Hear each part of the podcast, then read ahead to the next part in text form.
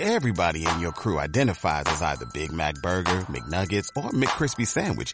But you're the filet fish Sandwich all day. That crispy fish, that savory tartar sauce, that melty cheese, that pillowy bun. Yeah, you get it. Every time. And if you love the filet of fish, right now you can catch two of the classics you love for just $6. Limited time only. Price and participation may vary. Cannot be combined with any other offer. Single item at regular price. Ba da ba ba ba.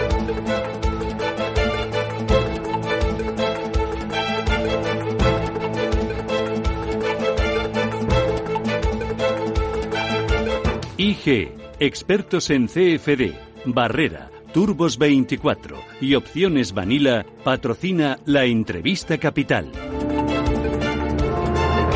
Entrevista capital, en la que vamos a mirar al sector del autobús, que hoy se va a manifestar en varias ciudades de España para pedirle al gobierno soluciones después de tres meses sin ingresos en algunas compañías, sin transporte escolar ni transporte turístico, entre otros. Rafael Barbadillo es el presidente de Confebus, es el presidente también del Departamento de Viajeros del Comité Nacional de Transporte por Carretera y ayer estaba en el Congreso como experto de la Comisión para la Reconstrucción Social y Económica del país. Señor Barbadillo, ¿qué tal? Muy buenos días.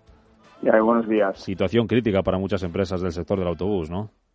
Pues sí, bueno, lo que se hizo con la con el decreto de estado de alarma fue restringir la movilidad de, forma, bueno, pues eh, muy drástica y bueno, con los que nos dedicamos a, a la gestión de la movilidad, pues claro, somos uno de los sectores principalmente afectados por, por esta medida, ¿no? Y pues el transporte en autobús, que además es el transporte que más capilaridad tiene, que permite la movilidad por todo el país, llegamos a todos los rincones donde otros modos de transporte no llegan, pues eh, se ve muy, muy afectado porque desde el 14 de marzo, pues en, determinado tipo de servicios, como apuntabais, el transporte escolar o lo que es transporte turístico, está absolutamente paralizado.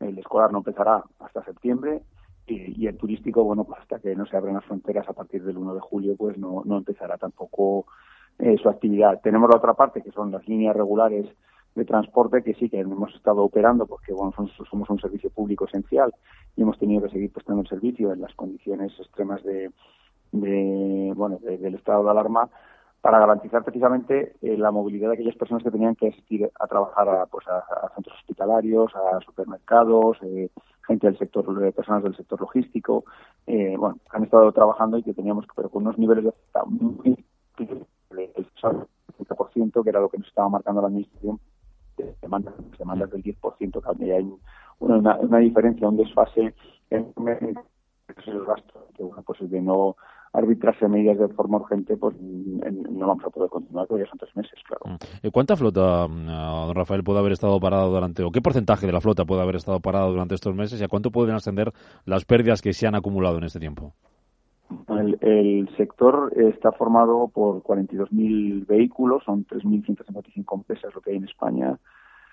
Y, bueno, pues es un sector pues muy muy comizado, entre pequeñas y medianas, de ámbito pues un componente familiar en su gran mayoría. Y, bueno, por las pérdidas estimadas de, de facturación de estos tres meses, porque además es justo cuando se empieza la campaña, eh, bueno, pues empieza, la, empieza el inicio de la temporada alta en el sector y bueno, pues las pérdidas son de 1.500 millones desde, desde el 14 de marzo a, a, mayo incluido. ¿no? 1.500 mm, millones. Em, ¿Qué le piden ustedes al, al gobierno, señor Barbadillo, para, para mm, mejorar esta situación? Lo perdido, perdido está, pero habrá que empezar a mirar adelante, ¿no? Efectivamente, lo perdido, perdido está, y además nuestro sector, efectivamente, es, un producto de consumo que no, no lo puedes almacenar. Pasa, no, pasa que vendido no la puedes guardar en el almacén para venderlo al día siguiente. Eh, bueno, pues son tres medidas muy claras. Son tres medidas muy, claras. Por un lado, que los FETE se puedan prolongar pues más allá del 30 de junio, o sea, se puedan prolongar pues todo lo necesario eh, para que, bueno, pues según vaya creciendo la demanda de transporte, pues eh, la oferta vaya creciendo y por todo tenemos que ir sacando a personas de, que están en situación de ERTE para ir incorporándolas a, la actividad laboral, ¿no? Esa sería la primera, porque de lo contrario, si no es así, muchas veces, vamos, el, el cálculo estimado que tenemos nosotros, si los otros no se prorrogan, es que desaparecerán mil empresas del sector y se perderán 30.000 empleos, ¿no? Prácticamente un tercio del sector desaparecería, en tanto en empresas, ¿no? La otra medida sería inyectar liquidez de forma urgente al sector, por lo tanto estamos pidiendo un fondo de contingencia para el transporte público, todas esas empresas que han estado prestando servicios, las obligaciones de servicio público, ¿no? El contrato, los contratos que tenemos con la administración que sean que sean compensados eh, de, forma inmediata. El ministro hace, ya lo han anunciado varias veces que están trabajando en ese fondo y bueno, parece ser que va al Consejo de Ministros del día 6 de, de junio, ¿no? Eh, pero claro, tenemos los contratos con centros públicos, que esos también deben de ser pagados también de forma inmediata para que inyectar liquidez a, las empresas y establecer una línea de financiación eh, pues sin coste para, para, para el sector específica, para el sector del transporte para hacer frente a la, a la, a la bueno, pues para financiar la salida, ¿no? que va a hacer falta mucho dinero para financiar la, la salida del sector del periodo de hibernación que ha sido sometido. Y eso sería ERTES, financiación, o sea, ERTES, liquidez, y la tercera sería una campaña de promoción de uso del transporte público, porque la verdad es que eh, se han lanzado mensajes muy negativos hacia el transporte público, fomentando el uso del transporte privado, que lo que, lo que nos ha hecho pegar es un salto 20 años atrás otra vez en, pues hay que recuperar todo ese espacio perdido eh, bueno pues en cuanto a que generar confianza y imagen del sector frente al, usuario que, que, nos tenía como una opción de movilidad sostenible y que ahora, bueno, pues eso ha, desaparecido. Mm, eh, en, esa nueva normalidad que se va a abrir después del estado de alarma, don Rafael, que, aunque certidumbres cuentan ustedes ahora mismo, con cómo se presenta el, panorama para el sector del autobús, ¿cuándo piensan que se va a poder recuperar parte de la actividad?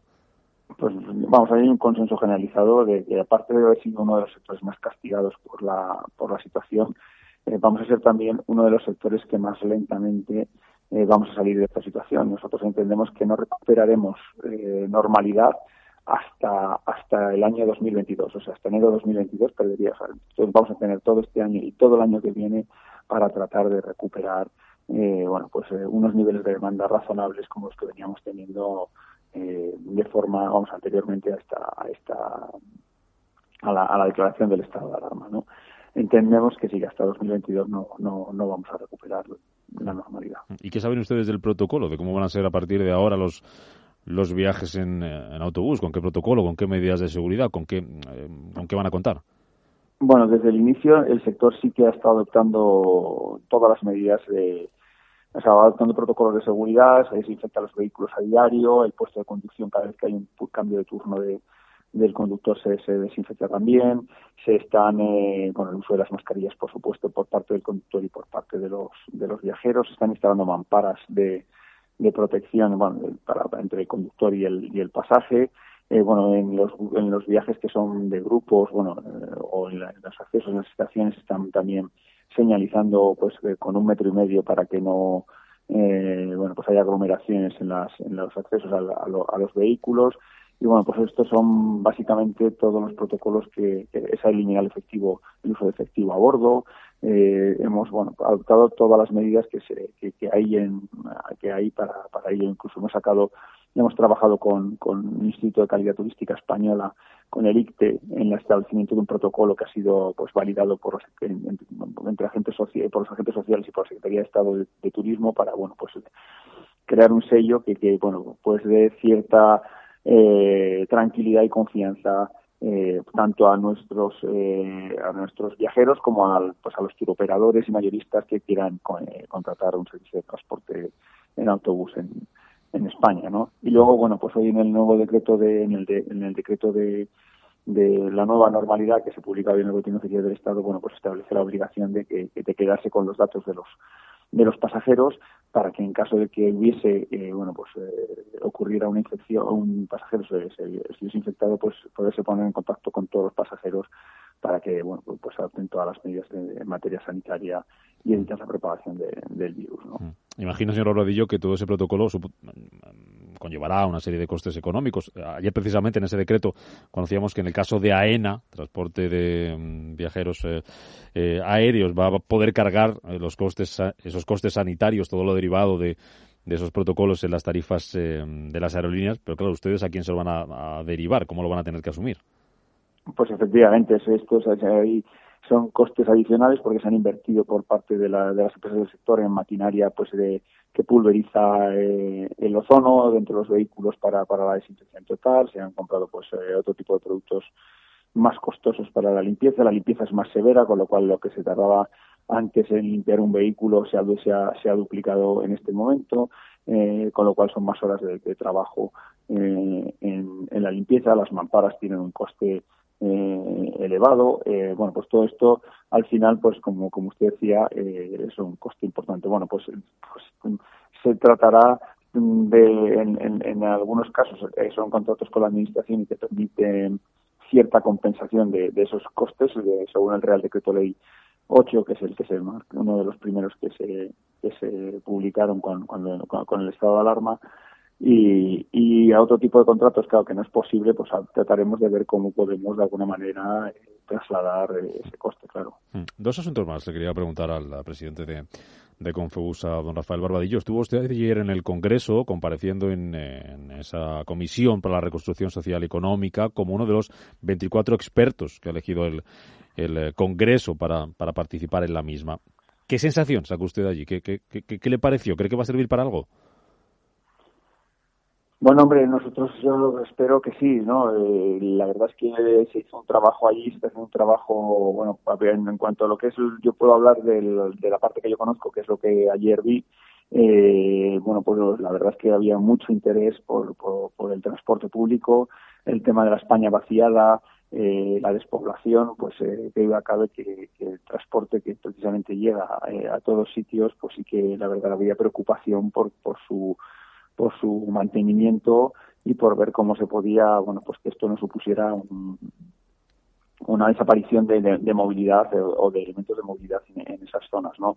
Es verdad que hay que aprovechar, yo también ayer lo estaba, lo comentaba en, el Congreso de Diputados, hay que aprovechar el momento. Tenemos un periodo ahora que es verdad que esto es una crisis, pues probablemente la crisis más importante que el sector ha vivido desde su desde su nacimiento a, a finales del siglo XIX y, hay que aprovechar el momento pues para ahora que va a haber también eh, muchos fondos europeos mm, para la transición ecológica eh, y energética, el Green Deal europeo, aprovechar este momento para que bueno pues todas esas inversiones que el sector tenía puestas en marcha para comprar vehículos más eficientes desde el punto de vista energético y propulsados por energías alternativas no se frenen y poder aprovechar esos fondos para que haya pues un cambio eh, tecnológico eh, en el sector, ¿no? Incluso, incluso acercar también el sector más a la digitalización para precisamente cambiar las formas de gestión y, bueno, pues tener un futuro diferente.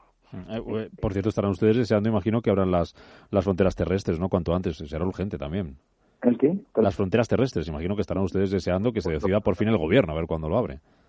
Eso es, es importantísimo también que se abra para lo que es todo el transporte internacional, todas las zonas, bueno, las zonas limítrofes en, en frontera, las zonas españolas que están en, en fronteras, zonas de Cataluña, País Vasco, eh, o con Portugal, Galicia, eh, Extremadura, etcétera, pues la verdad es que hay mucho tráfico internacional y es importante que se abra cuanto antes. Mm, la última que le quería hacer era sobre la ministra de Economía, Nadia Calviño, se lo hago como empresario. Eh. Eh, suena como favorita para presidir al Eurogrupo. Bien, es cierto que el cargo sería compatible en principio con seguir siendo ministra de Economía, pero no sé si le le preocupa que ahora que estamos en pleno debate sobre qué hacer con la reforma laboral, esa negociación eh, de la mesa entre, entre empresarios y sindicatos, hay que liderar esta recuperación, que para eso está en marcha esa comisión eh, del, del Congreso, si le preocuparía una posible marcha de la ministra ahora mismo. Hombre, la verdad es que sí, que es una persona, es una persona que, que de muchísima solvencia y que, bueno, pues es una que conoce muy bien el funcionamiento de la economía, también es un bueno pues es, es una oportunidad para España también que, que tener a, una persona presidenta del Eurogrupo, ¿no? También nos podría nos puede ayudar, pero sí efectivamente, hombre, es compatible, pero claro, eso pues eh, son dos puestos de muchísima responsabilidad y que, que tanto uno como el otro requieren muchísimo tiempo y claro, el, el, el que se vaya allí es bueno pues es positivo para España porque la verdad es que Europa va a tener eh, un papel muy importante en los próximos años, pero que duda cabe que en este momento en eh, la situación española el tener una persona como Nadia Calviño eh, en el gobierno pues es una garantía de, estabilidad para, el sector empresarial. Mm. Bueno, pues deseándoles que hoy se oiga la voz del sector del autobús que se van a manifestar en muchas ciudades españolas para exigir soluciones después de esta mm, situación crítica que atraviesan muchas empresas, tres meses eh, apenas sin ingresar, como nos ha contado el presidente de Confebus, don Rafael Barbadillo. Señor Barbadillo, gracias por estar con nosotros y que su voz, como la de los otros expertos que participan en esa comisión del Congreso, se oiga y sirva para algo. Gracias. Muchísimas gracias a ustedes.